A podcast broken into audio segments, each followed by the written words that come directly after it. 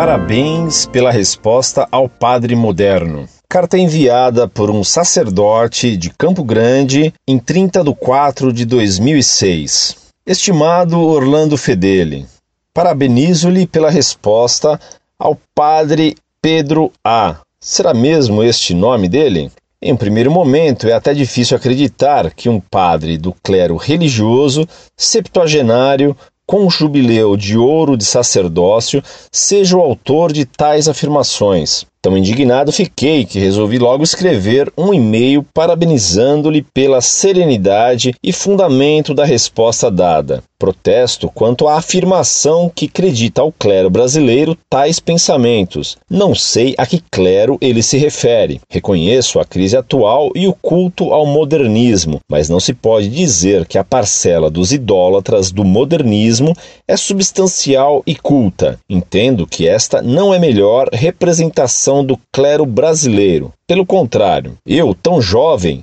mas sacerdos in eternum, como ele, expresso realmente minha indignação. Não dá para entender que, em nome de uma opinião leviana, se calunie o Papa, a Idade Média e se desvirtue ainda mais os seminaristas. Penso que ficar calado não é o melhor remédio, mas quando abrimos a boca ou escrevemos algo, devemos ao menos ter a convicção de estarmos em busca da verdade e não da opinião dos homens. Muitas opiniões dos homens que no Vaticano só há sobrevivência no fausto do poder, que o Papa é decrépito, que a Igreja não é una, etc. É raro alguém conseguir, em tão poucas afirmações, trair e negar a Sagrada Escritura, concílios, tradição, magistério, chega a ser uma façanha. São João Evangelista, São Cipriano, Santo Inácio de Antioquia, Santo Agostinho e tantos outros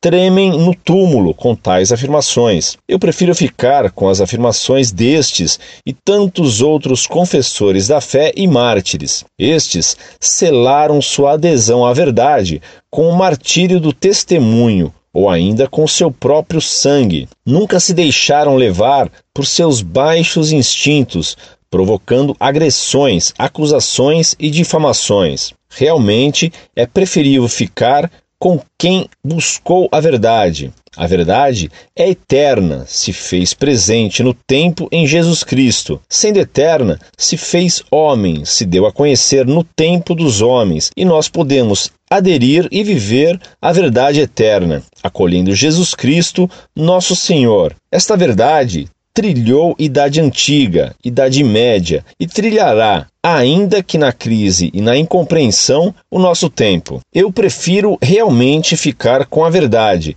que se espalha em todo o tempo e se dá a conhecer àqueles que a procuram com fé. Fico com a verdade de todos os tempos, do tempo antigo, do tempo médio, de sempre. Não quero ficar com a verdade de uns caprichosos e manipuladores da verdade, formatando-a segundo seus interesses. Certo estou de que minha voz não é única.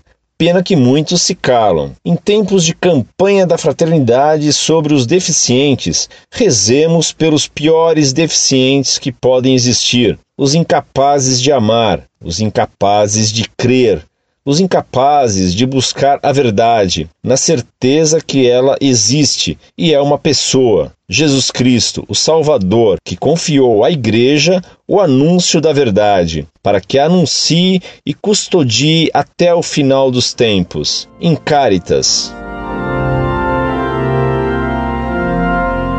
Muito prezado e reverendo Padre, salve Maria. Como agradecer uma carta como a sua?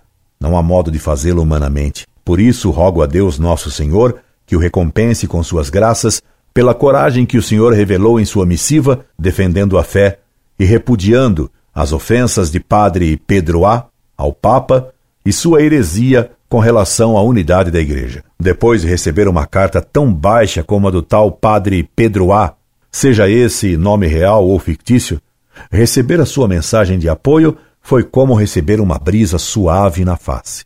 Agradeço-lhe em primeiro lugar seu posicionamento vigoroso em defesa da fé e em segundo lugar seu apoio caridoso à minha pessoa. Sua carta destemida honra o clero brasileiro, conspurcado pela heresia e desrespeito ao Papa, registrado por um padre atrevido que não temeu ofender um Papa ancião e a caluniar o Papa reinante. É de padres como o Senhor revela nesta sua carta que o Brasil tem necessidade. Deus possa suscitar vocações como a sua. Deus lhe pague, Padre. Incorde Jesus Semper, Orlando Fedeli.